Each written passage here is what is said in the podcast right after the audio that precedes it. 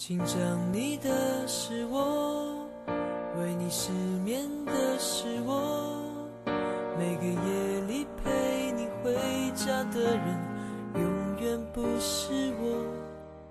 夜空灿烂的烟火，一瞬间的挥霍，最后伴着心中的落寞，慢慢的坠落。我们的距离有那么多，时空挑战着执着。你的幸福平静美丽的生活，我不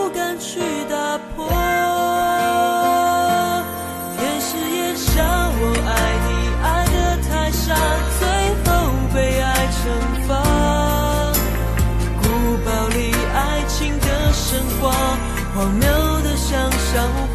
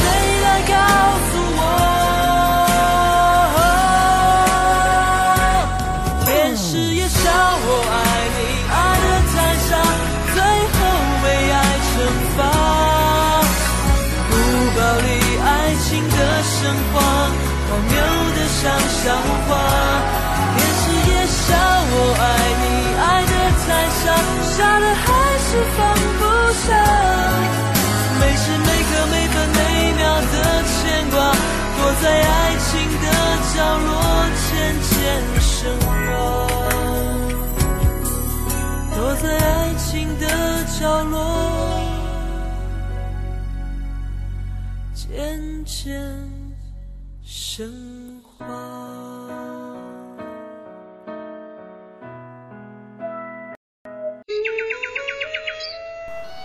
欢迎来到荔枝 FM 幺零幺五九四零生命站，我是主播方景，正在湖北武汉为您带来直播共读克里希拉穆提经典作品《人生中不可不想的事情》。我们昨天是因为去申请劳动仲裁，所以没有办法跟各位来做呃直播。呃，它的英文名叫 Think on the Things，克里希那穆提。好。我觉得克里希那穆提最重要的，他的他的回答非常有意义。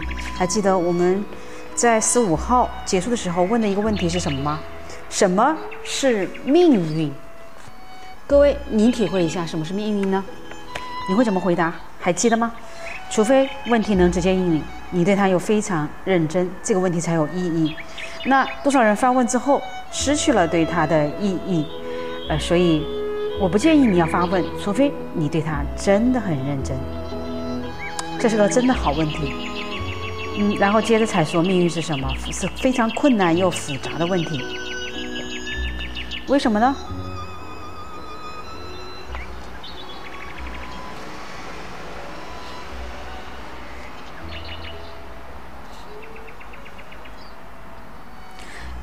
你体会到为什么呢？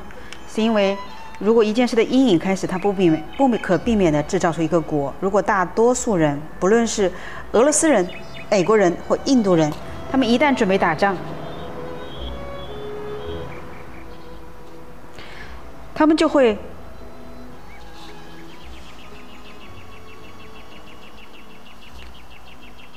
哦，各位亲，我不知道我的这个耳机是不是有问题，怎么没有听到我的声音？呃，如果你们能听到，告诉我一声好吗？我怎么觉得好像听不到的感觉？是耳机有问题了吗？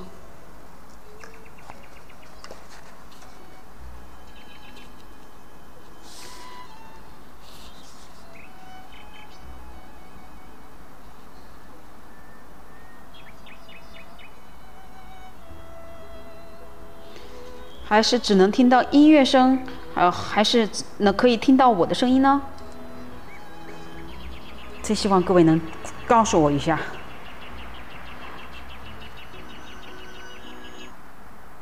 好，来，我们继续。虽然他们口头上说想要准备打仗，事实上只是为了防卫而做准备，这时他们已经。种下战争的因了。同样的道理，成千上万的人经历了一场活动，活动不论个人是否喜欢，他们已经被这场活动局限，并且被牵引。这被特定的文化或文明所限制及牵引的整个过程，就可以称为命运。他同时后来也举了个例子：，呃，如果你身为一名律师的儿子，而父亲坚称坚持要你也做律师，即使你想做其他的事儿，你仍然遵从父亲的愿望，那么你的命运很显然就是做一个律师。嗯，他从呃发问开始，一直到整个问题进行一个很逻辑的考量，我觉得他真的真的说的非常的好，啊，不知道各位你如果要回答会怎么回答呢？反正我体会到了，我可能不会像他这么回答。好，我们来进入，嗯，这是这是第十三章的内容，十三章是讲平等与自由，那第十四章会讲到了自我规范。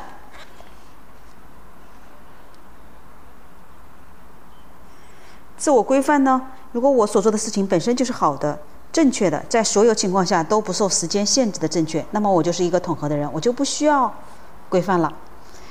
各位，您听到这什么感悟呢？啊，我怎么听不到我的声音？我有一点点小小的着急，不知道谁可以回应一下我？我不知道我读的内容可否各位亲们听得到？啊，好，第十四章自我规范，你有没有想过我们为何变得规律？我们为何给自己定定规则？你的父母、老师和你周遭的社会，他们都必告诉你必须守规矩、有分寸。为什么？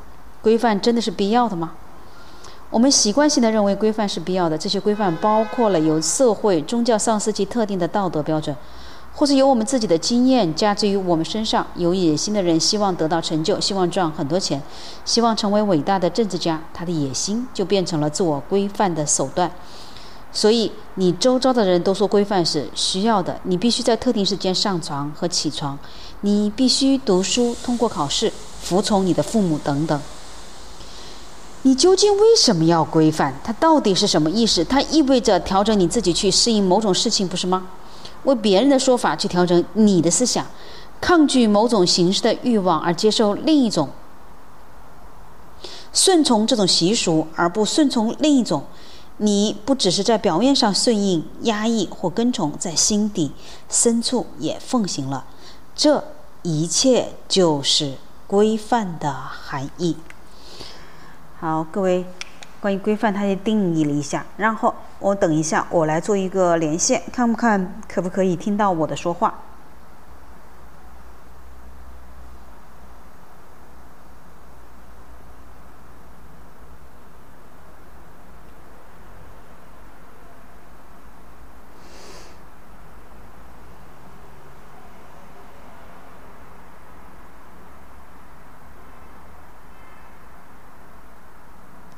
我在随机连线中，不知道这个连线的状态。好，亲，中午好。啊，终于听到了。嗯，打扰到了吗？啊？打扰到你了吗？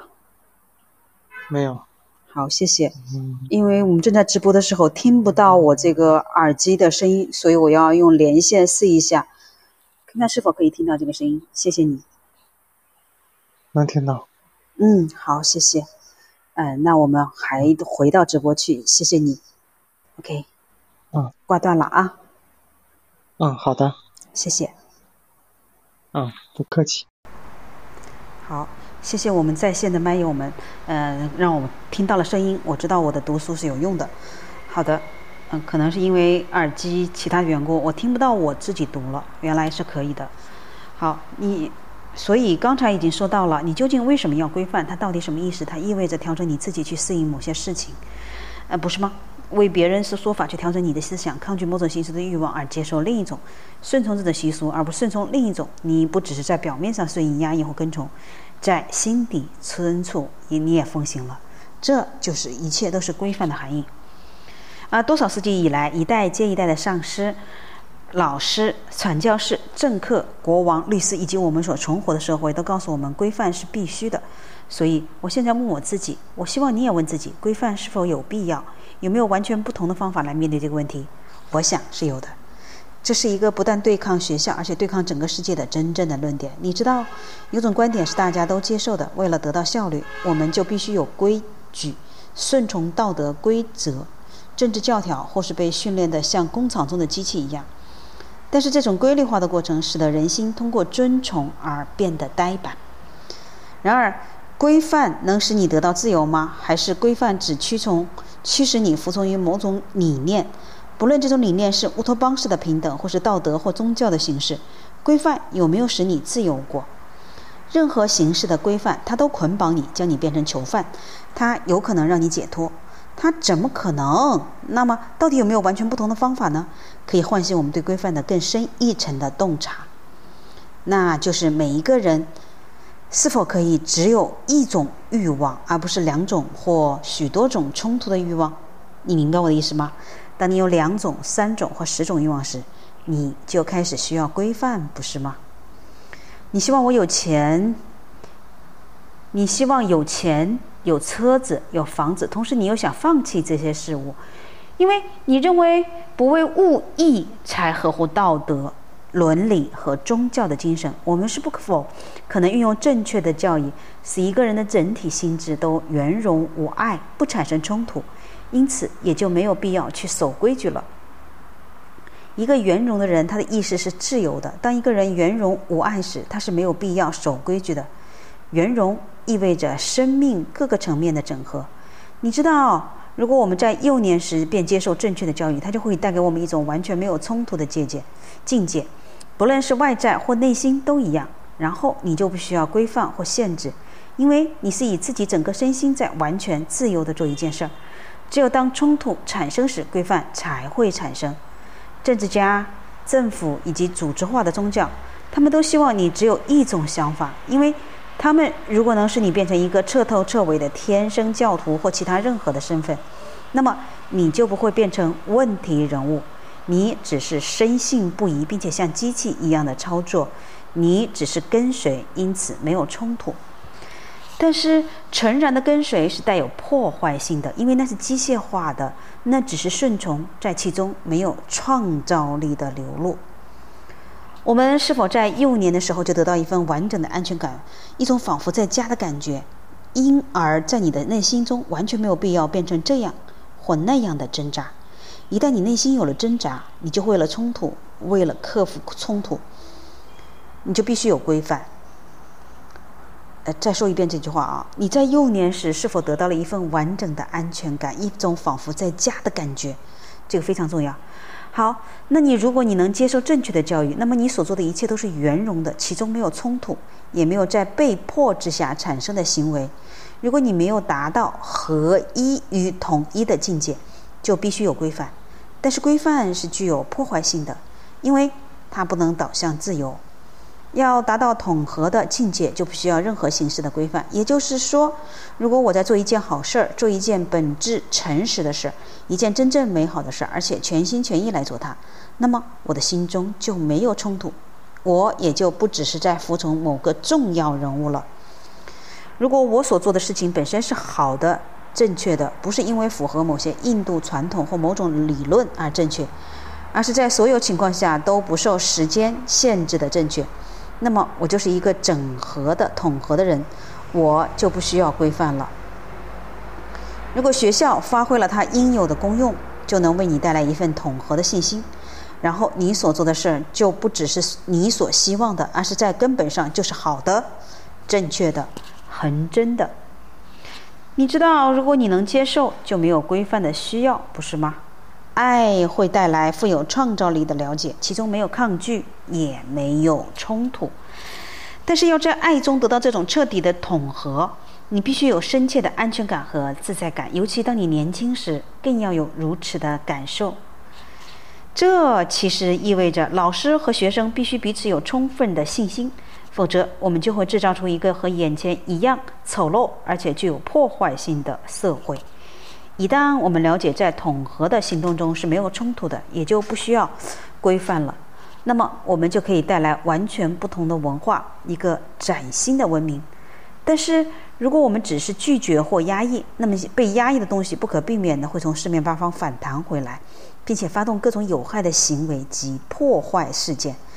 所以，了解规范包含的整个问题是非常重要的。对我来说，规范是丑恶的东西，它没有创造力，它是具有破坏性的。但是如果只把话说到这里，那么像这样的言论似乎暗示着你可以为所欲为。事实上，一个有爱的人是不会任性和为所欲为的。只有爱能使你的行为正当，为世界带来秩序，是爱以及爱的自然展现。好，再说一遍，一个有爱的人是不会任性和为所欲为的。只有爱能使你的行为正当，为世界带来秩序，是爱以及爱的自然展现。那爱到底是什么呢？好，我们在这里就先读到这里。呃，音乐之后回来，他会讲到后面的问答。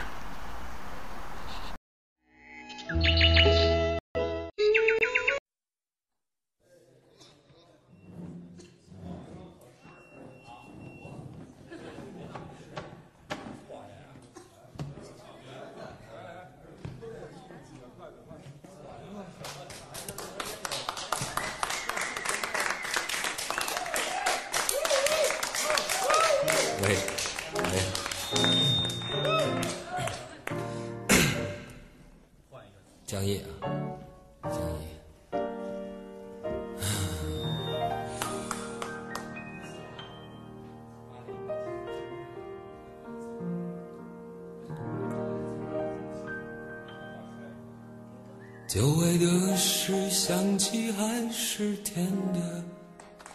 久违的人你还在相册的第一篇，你留下的蓝信箱，我不是还要看一看。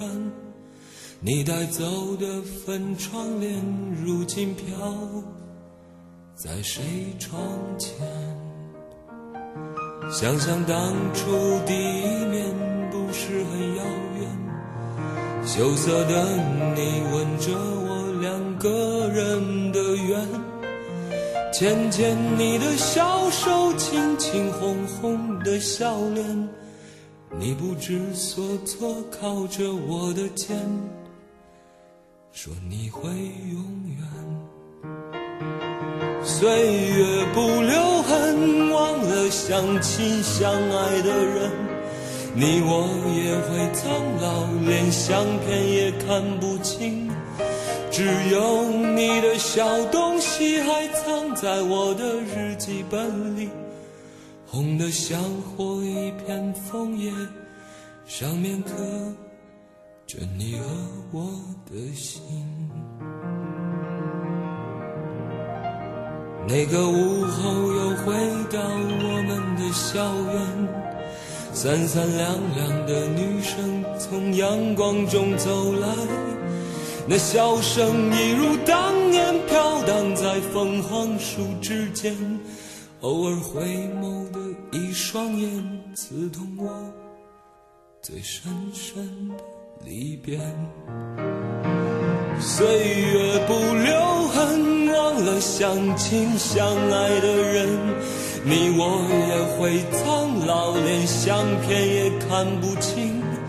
只有你的小东西还藏在我的日记本里，红得像火一片枫叶，上面刻着你和我的心。岁月不，海誓山盟有多深，你我也苍老，连模样都记不清。只有你的小东西还藏在我的日记本里，刻着两颗心的红叶，那是我的青春纪念。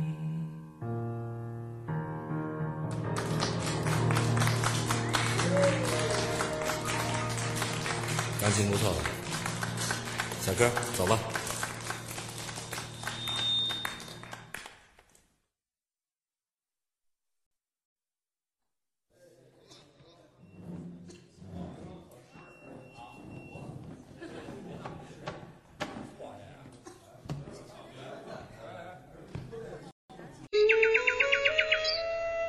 好，欢迎回来。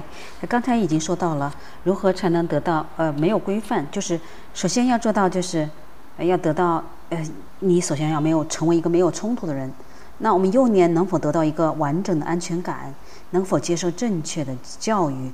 同时呢，所做的一切又是圆融的，那么你是统合的，就是不是分裂的，你就不需要任何形式的规范。也就是说，我们在做一件好事，做一件本质诚实的事儿。我们的心中没有冲突，所以它就会有规范。那如果你能爱，就没有规范的需要，不是吗？爱会带来富有创造力的了解，其中没有抗拒，也没有冲突。啊，一个有爱的人呢，是不会任性和为所欲为的。只有爱能使你的行为正当，为世界带来秩序，是爱以及爱的自然展现。那问题是什么？问我们为何？憎恶穷人，克氏回答：“你真的憎恶穷人吗？我并不是在责难你，我只是在问你：你真的憎恶穷人吗？如果你是，为什么？是否因为你有一天也可能会贫穷？因为想到彼时的状态惨状，所以你抗拒他？也许你不喜欢穷人污秽、肮脏、邋遢的生存方式，你不喜爱不整洁、没秩序和卑贱，于是你说：我不想和穷人产生任何关联，不是吗？”然而，世界上制造了穷苦、污秽、混乱的是你、你的父母、你的政府，我们整个社会。因为我们心中没有爱，我们不爱自己的孩子或邻居，不爱生者或者死者，我们对任何事都没有爱。政治家不可能消灭世界上的悲惨及丑陋，宗教及革命家也不能，因为他们只关心东拼西凑的工作。但是如果有爱，所有丑陋的事物都将在明天消失。你有没有心爱的事物？你明白爱是什么吗？你如果你知道，如果你用全心全意去爱某件事物，那种爱绝不是多愁善感，它不是责任，也不必区分是肉体的或是神圣的。你是否全心全意爱过任何人或任何事儿？你爱你的父母、朋友、狗儿或一棵树吗？我想，恐怕你并不爱。这就是为什么在你的心中有很大的空间可以容纳丑陋、仇恨及献祭的原因，因为你知道，一个人心中有爱的人是没有空间容纳其他事物的。我们真的应该花时间讨论这一切，并且在研究如何移除阻塞我们心智、使我们不能去爱的东西。只有当我们爱的时候，我们才能自由快乐；也只有充满爱意、活力及快乐的人，才能创造出新世界。那不是政治家、革命家或少数空谈的圣人能做到的。那也就是说，反过来说，就是我们要问一下我们自己，到底是因为什么憎恶穷人？是因为呃你讨害怕穷人的惨状，还是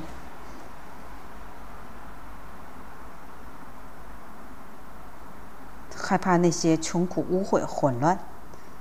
所以他直接在说了：“你没有心爱的事物吗？你有爱了，嗯，这些憎恶就没有了。”好，继续问。你谈到真理、美好及统一，这意味着另一面存在着虚伪、邪恶及破碎。一个人如何才能不要规范就能真实、美好又统一呢？可是说，换句话说，如果有一个献祭别人的人，他要如何才能不在规矩的束缚下摆脱献祭？我想要了解问题是非常重要的。这个我想了解问题是非常重要的。你要问这个问题，为什么问？这是课时经常说的话。因为答案就在问题中，它不是离开问题而存在的。你知道献祭是什么意思吗？如果你很好看，你穿着很得体，穿戴的美丽的头巾或纱丽，而我也希望打扮成那个样子，但是我没有能力，所以我羡慕，我羡慕别人，因为我想要你拥有的东西，我想跟目前的自己有所不同。我想和你一样美丽，所以我羡慕你。我想要你的好衣服、雅致的房子和高高在上的职位。因为我对自己的现状不满，所以我想要跟你一样。但是如果我了解自己不满的原因，我就不会跟想跟你一样了，或想要拥有的东西了。换句话说，一旦我开始了解自己是什么，我就永远也不会和别人做比较或嫉妒别人了。因为我想改变自己，变得和别人一样，所以嫉妒就产生了。但是如果我说不论我是什么，我都希望去了解，那么嫉妒就消失了，也就没有守纪律的必要了。而且从了解自我中，统合就产生了。我们的教育环境及整个文化都坚持我们必须要变成某某大人物。我们的哲学家、宗教和圣书也说的也都是一样。但是我们在现在看起来，想变成某某人物的过程中，潜藏着嫉妒，意味着对自我现状的不满。其实我应该了解一下自我到底是什么，弄清楚自己为什么总喜欢和别人做比较，为什么总想变成某某大人物。真的了解自我以后，就不需要规范了。在了解的过程中，统合就产生了，自我矛盾因为对自我了解而化解。这份了解，继而能带来统合、圆满的境界。简单来说，就一句话：你了解自己是什么，那么你就能带来圆满统合的境界，是吗？他的话真的是值得反复琢磨。好，我们再又是一个问题：什么是力量？课时回答。世界上有机械化的力量，有由内燃机蒸汽电力制造的力量，有树木潜在的力量，它使树枝循环，然后产生树叶，还有使人思想清明的力量，这些都是力量的各种形式。力量以电、光、原子能等一切形式出现，那么它们本身都没有什么问题，不是吗？但是人类为了侵略及暴虐的目的。为了获取一些东西而利用他们，这样的力量在任何情况下都是邪恶的。任何社会、教会或宗教组织里玩弄权术的人都可以说是邪恶的，因为他们自己还没有弄清楚人生的方向，就要去控制、塑造并且领导他人。全世界的各大组织与小型团体中都有这样的现象。但是，如果一个人心是清明不惑，他就不会再做领导者，于是他自然没有权利。因此，了解人类为何追求权力是非常重要的。父母对孩子用权，太太对丈夫用权，或者丈夫对太太用权。一个人能否是否能活在世上，却不渴求权力，不求影响或剥削他人，不求自我的权利，也不求团体、国家领导或者心灵导师的权利，因为这类形式的权利都带有破坏性，它会给人带来种种悲剧。如果我们心中有美善、体谅与关爱，邪恶的力量就会消失，因为这些品质都具有超越时间的效果。爱对他自身而言就是永恒。又提到一个“爱”字，不知道你对爱是如何理解的呢？特别是现在已经到了第十四章了。好，我们继续问：我们为何求名？课时回答：你可曾思考过这个问题？我们想成为有名的作家、诗人、画家、政治家、歌唱家，为什么？因为我们实在不爱自己所做的事儿。假设你爱唱歌、画画、写诗，如果你真的爱做这些事儿，你不会在乎自己是否有名。希望有名是华而不实、微不足道及无聊的，没有多大的意义。但是因为我们不爱自己所做的事儿，我们就想用名声来充实自己。我们目前的教育是败坏的，因为它只教我们求取功成名就，而不真的去爱我们所做的事儿。因此，一件事的结果就变得比行动更重要了。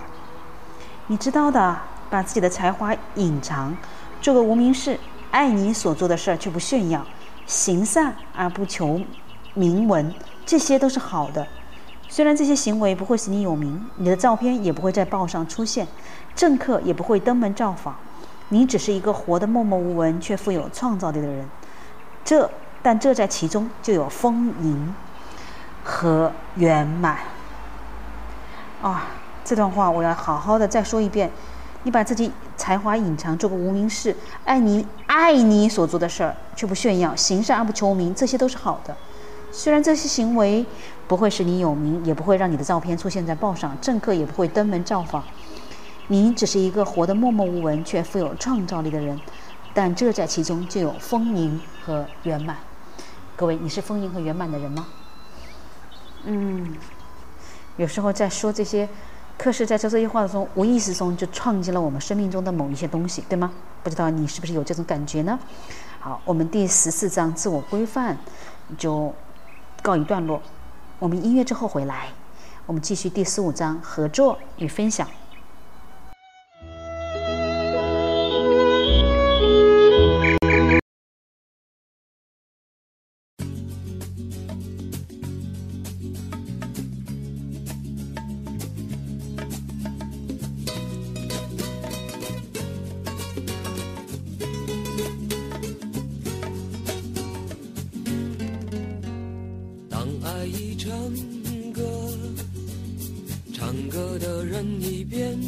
风景，美丽的往事飘零在行人匆匆眼里，谁能把一支恋歌唱得依然动听？偶然的天晴，偶然的谈起旧日电影，相爱的人在黄昏，像童话一样别离，别离。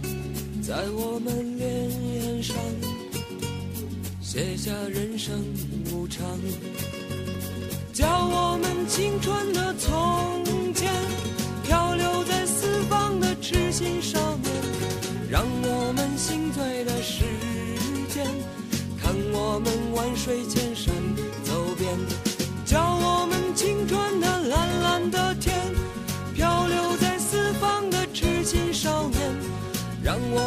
心碎的似水流年，看我们万水千山走遍。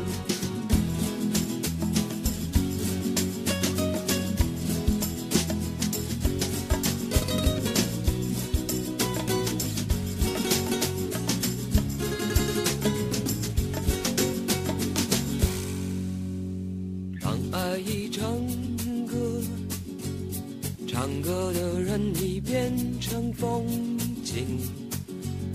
美丽的往事飘零在行人匆匆眼里，谁能把一支恋恋歌唱得依然动听？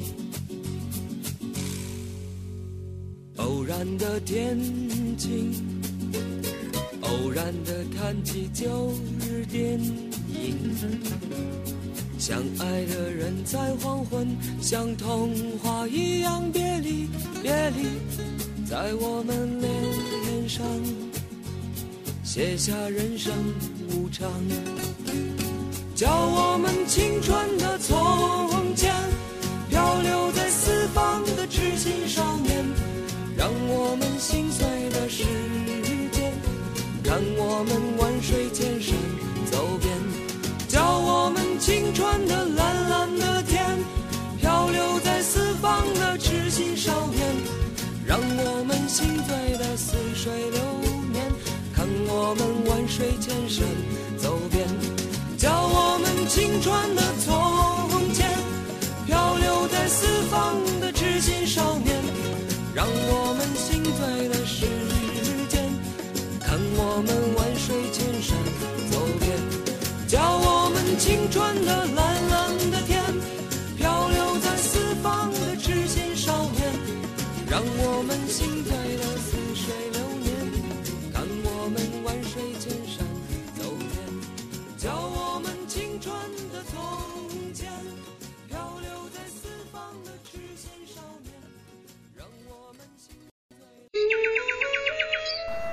欢迎回来，这里是荔枝 FM 幺零幺五九是林生密站，我是主播方景，正在湖北武汉为您带来直播共读克里希那穆提经典作品《人生中不可不想的事儿》。我们刚才已经说到了第十四章自我规范，那第十五章呢，合作与分享。真正的合作不仅是协议共同完成一项计划，也是怀着愉悦和一体的感受。那继续。我们已经谈了许多人有关人生的问题，不是吗？但是我们怀疑，我们是否真的知道什么是问题？一旦我们容许问题在心中生根，它就变得难以解决了。人心制造问题，然后心就变成问题生根的土壤。当问题在心中生成以后，它变得难以根除。重要的是，我们要让心自己去察觉问题，而不是提供滋长问题的土壤。这个世界面临的许多问题之一就是合作。合作这个字眼是什么意思？合作就是一起做事、一起建造、一起感受，因为具有共同之处，才能够自在的一起工作。但是人通常并不想在一起自然的、平易的、快乐的合作，于是他们不得不通过各种。各式各样的诱导方式一起工作，譬如威胁、恐吓、处罚或奖励等，这些都是世上通行的方法。在专制政体下，你被野蛮地强迫去共同合作。如果你不合作，就会被清算或送去集中营。在所谓的文明国家里，你会被我的国家或其他理念去诱导共同合作。这些理念都经过非常小心的处理，并且广为宣传来使你接受。或者你们在别人朝你的计划下共同合作，但这只是一个乌托邦的蓝图，因此是计划、理念与权威在诱导人们共同工作。通常这就称其为合作，其中总是含藏着奖励或处罚。这种合作的背后总是有恐惧存在。你总是为了什么在工作？为了国家、国王、政党、上帝或心灵导师？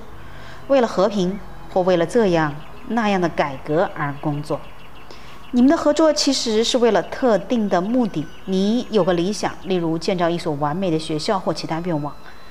为了这个目的，你们在一起工作。因此，你说合作是必要的，这一切都暗示着权威，不是吗？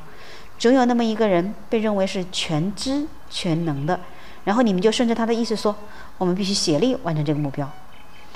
但是我们。我完全不认为这是合作，这不是合作，这是出自贪婪、恐惧与强迫的形式。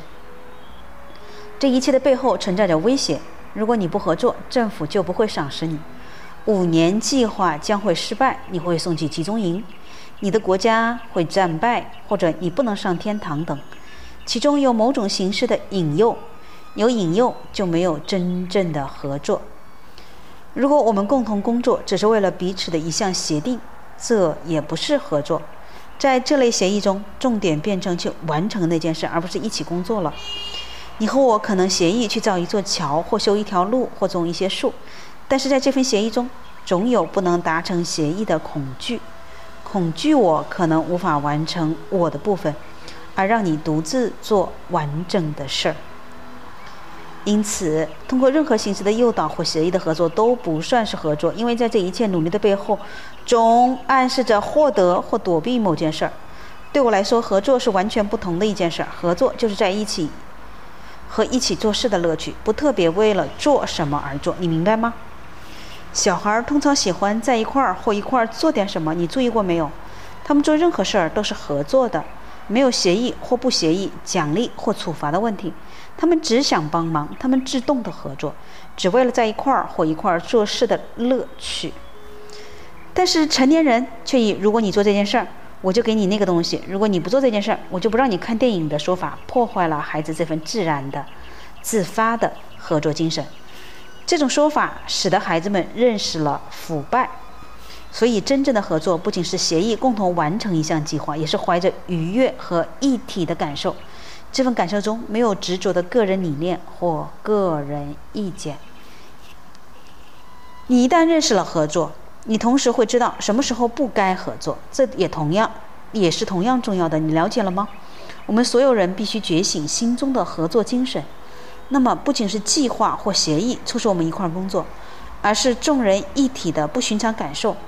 一种完全没有奖励或处罚的想法，只是愉快的在一起和一起工作的感受，这是非常重要的。但是知道什么时候不该合作也同样重要，因为如果我们不够智慧，我们就可能与不够智慧而有野心的领导者合作，像历史上的希特勒及其他暴君，那些具有浮夸的计划和怪诞思想的人。因此，我们必须知道什么时候不该合作。而只有在我们认识了真正合作的喜悦之后，才能知道什么时候不该合作。这是一个很值、很一个必须讨论的问题，讨论的要事儿。如果有人建议我们共同合作，你的第一反应很可能就是为什么？为什么我们要一起做什么？换句话说，这件事要做的事儿变得比在一起和一起做的感觉要重要多了。假如这个要做的事儿的计划、观念与理想中的乌托邦占了最大的重要性，就不会有真正的合作了。那时把我们绑在一起的只剩下概念了。如果某种概念可以把我们绑在一起，另一种概念就能将我们分开。因此，把我们心中合作的精神唤醒是最要紧的事儿，唤醒这种在一起、一起做的喜悦感受，而没有奖励或处罚的念头。如果不被年长的人腐化，大部分年轻人都自发的、自由的具备这种精神。你有吗？啊，我觉得他说的这个东西很有意思。好，马上又要进入嗯问答环节了。这一章讲的就是关于合作，他合作的终极目标就是哎在一起愉悦的感受。有可能我们要学习合作或者不合作。好，那我们音乐之后回来，我们来看看，嗯，这里这一章关于合作的，他会提些什么问题？那克里希拉穆提又是如何回答的？好，音乐之后回来，我们继续克里希拉穆提经典作品《人生中不可不想的事儿》。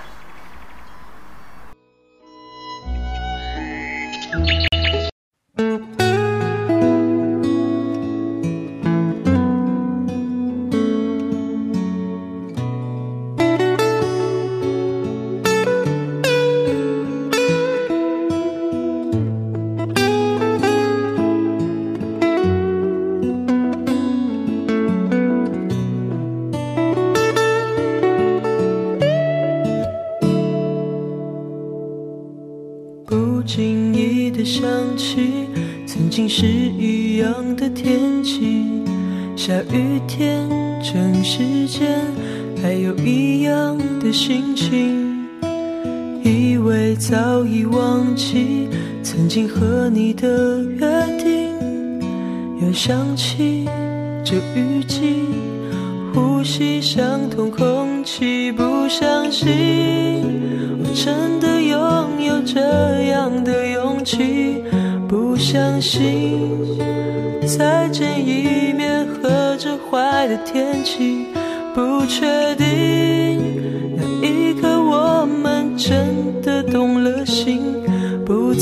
怀疑这样的约定。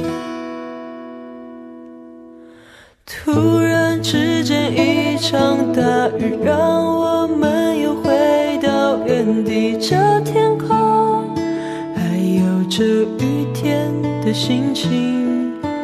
突然之间，一场大雨让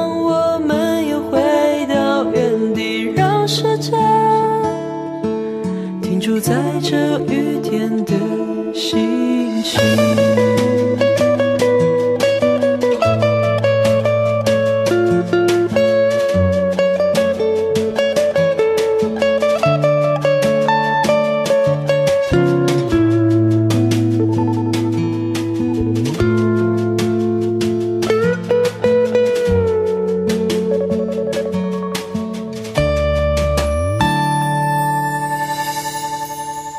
轻易的想起，曾经是一样的天气，下雨天，城市间还有一样的心情。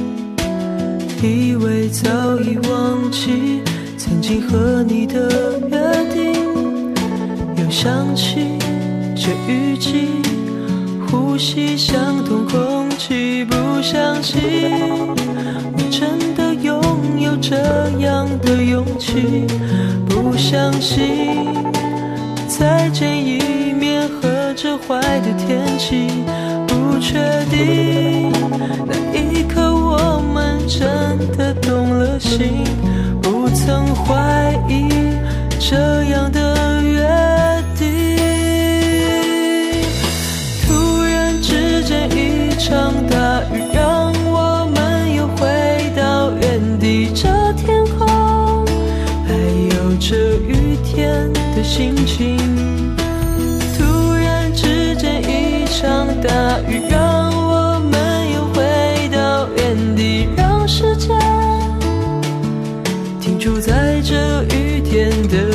心。突然之间一场大雨，让我们又回到原地。这天空，还有这雨天的心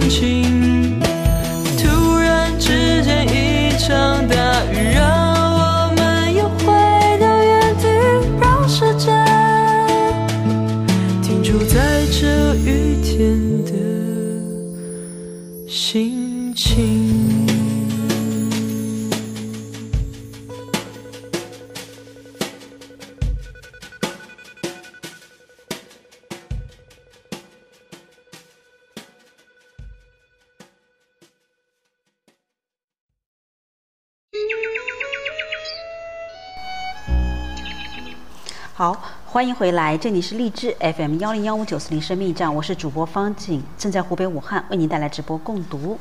呃，我们正在共读的是克里希那穆提经典作品《人生中不可不想的事儿》。呃，我们今天共读了，我觉得这些主题都挺好的。第一个十四章自我规范，第二个，呃，十五章，嗯，合作与分享。刚才我们已经说到了，真正合作不是协议共同完成一件事，而是怀着愉悦和一体的感受。这份感受中没有执着的个人理念或个人的意见。那把我们心中合作的精神唤醒是最要紧的事儿，唤醒这种在一起一起做的喜悦感受，而没有奖励或处罚的念头。呃，我相信这个有点难，但不是不可以做到的。那我们来继续，呃，一般他前面讲完了，后面就会有问答，看看这个问答是否是你所想要问的问题，然后这个问题答问出来了，是否你有你自己心中的答案？那你心中的答案和克里希那穆提所说的答案又有哪些相同或者不同呢？你又能从他的回答中学到什么呢？我相信这个才是我们共同一起学习。共同读书的最重要的目的，你同意吗？好，那我们来看看今天的问答是什么？问题是，如果我们不能避免造成忧虑的情况，那么我们要如何消除心中的忧虑？特使回答：那么你就必须去面对它。为了消除忧虑，通常你会逃避问题，你到庙里或戏院，你读杂志、打开收音机或寻找其他分心的方法。但是逃避并不能解决问题，因为你转过头来，问题还在那里。所以你何不从头开始就面对它？然而，什么是忧虑？你忧虑自己能否通过考试，而你又担心自己不能，所以你为他挥汗，耗费了许多失眠的夜晚。如果你通不过考试，你的父母会失望，同时你也希望能够对人说：“我成功了，我通过了考试。”你一旦担忧着直到考试当日，直到你知道考试的结果为止。然而，你是否能逃走，并且从这种情况脱身？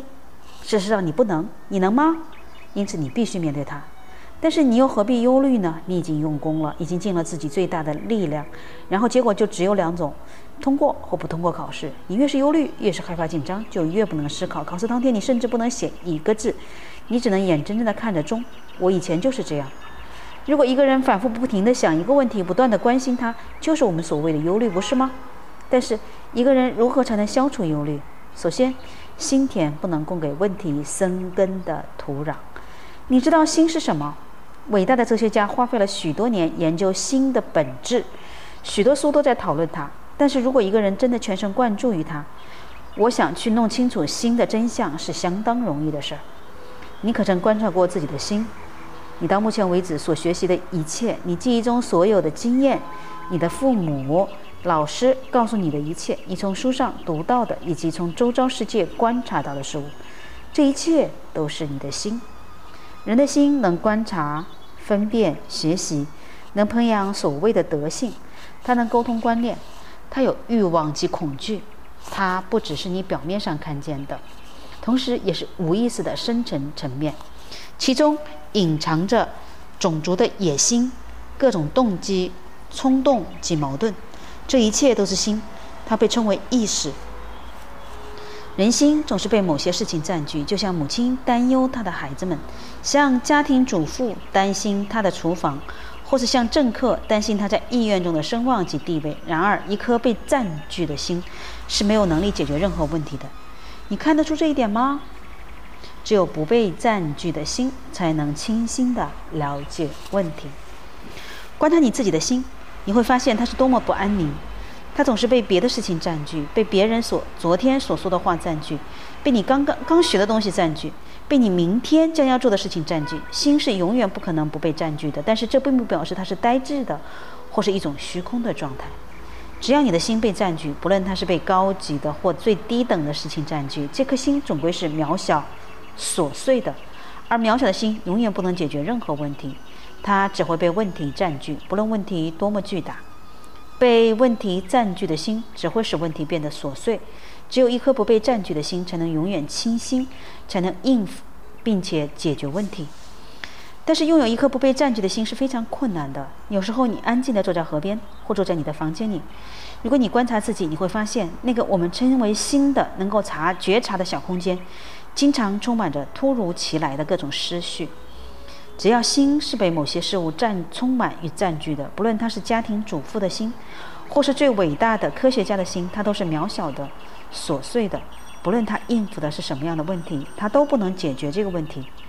反之，不被占据的有空间的心才能应付并且解决问题，因为这样的心才是清新的，它能以创新的角度来接触问题，而不停留在自己的记忆及传统的古老遗迹之中。你同意吗？心好难得不被占据，可是必须得空出来，我们才能容纳新的东西进来。好，看看第二个问题是什么？呃，当然你也可以关于呃添加我们的微信幺三八七幺四五三零七六，QQ 四六九幺六四九五四，微博生命阅读，以及头条 G R E A T A N I T A Great Anita。来跟我们一起共同交流和探讨。当然，每天中午十三点，嗯，只要是我有时间，都会来到我们的直播间，跟大家一起共同交流。好，我们再看看第二个问题：我们如何认识自己？课时回答：你认识你的脸孔，因为你经常从镜子里看到它。现在有一面镜子，在其中你可以看到完整的自己。不是看到自己的脸，而是看到自己心里所有的事情、所有的感觉、动机、嗜好、冲动及恐惧。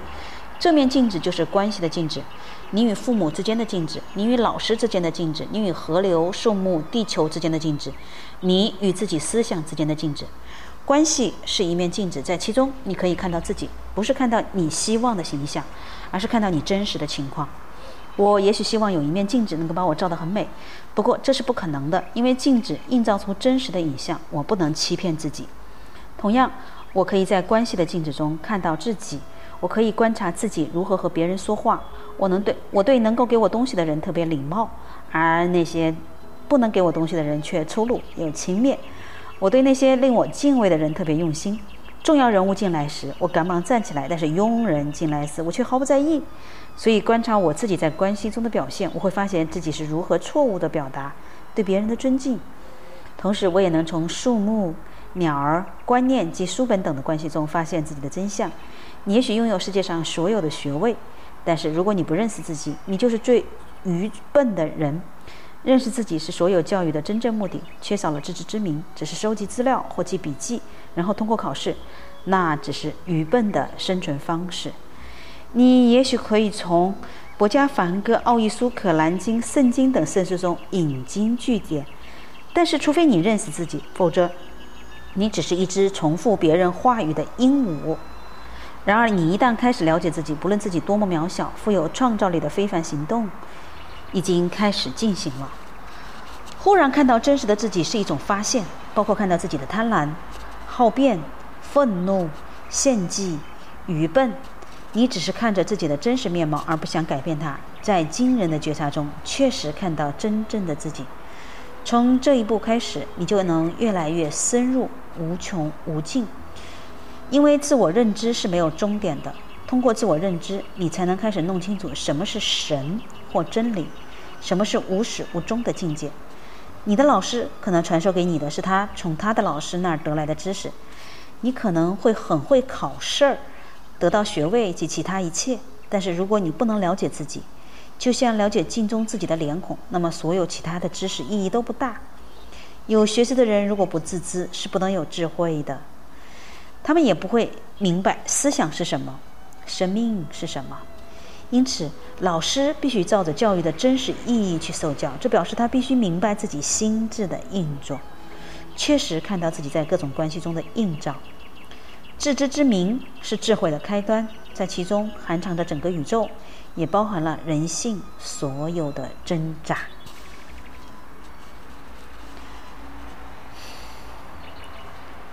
再说一遍哦，自知之明是智慧的开端，其中包含。藏着整个宇宙，又包含了人性所有的挣扎。你太有太有哲理的话了。好，看看第三个问题。问题是：如果缺少激励我们的人，我们是否可以了解自己？课时回答：难道你必须有为激励你的人，由他来促催促、刺激和推动你，你才能明白自己吗？请非常仔细地听这个问题，你就会发现真正的答案。你明白，如果你研究它，一半的问题都能得到解答，不是吗？但是如果你的心被渴望找到答案的意念占据，你就不能对问题做彻底的研究。如果你必须有个上司，有个激励你、鼓励你、告诉你很好的人，这其实代表你在依赖这个人。当他离你而去时，你不可避免的要迷失。一旦你依赖某个人或某个观念来激励自己，你必定会产生恐惧，因为这根本不是真正的激励。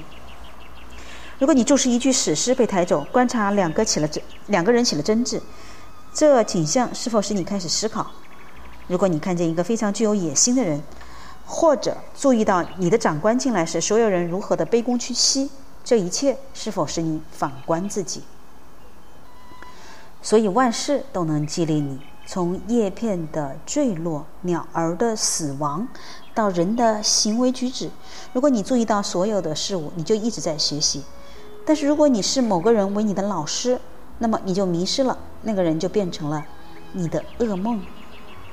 因此，这就是为什么不跟从任何人、不认定任何老师是很重要的，因为你必须从河流、花朵、树木。背负重物的女人，家庭中的成员以及你自己的思想中去学习，这是没有任何人给你的教育，除了你自己。这就是生命中最美的地方。你必须保持永不停息的关照，不断探索的心灵。你必须从观察、挣扎、快乐及眼泪之中学习。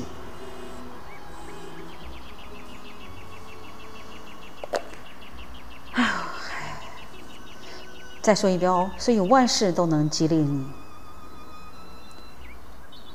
你必须从河流、花朵、树木、背负重物的女人、家庭中的成员以及你自己的思想中去学习。这是没有任何人能给你的教育，除了你自己之外。这就是生命最美的地方。你必须保持永不停息的关照，不断探索的心灵。你必须从观察、挣扎、快乐及眼泪之中学习。太好了，这简直从心而发的，忍不住多读几遍。不知道各位你有什么感悟呢？好，我们的时间今天也结束了，感谢您的聆听。这里是荔枝 FM 幺零幺五九是零生命驿站，我是主播方景，欢迎您添加我的微信幺三八七幺四五三零七六，QQ 四六九幺六四九五四以及微博，啊，我们一起共同交流和探讨。感谢您的聆听，我们明天中午十三点不见不散，明天见。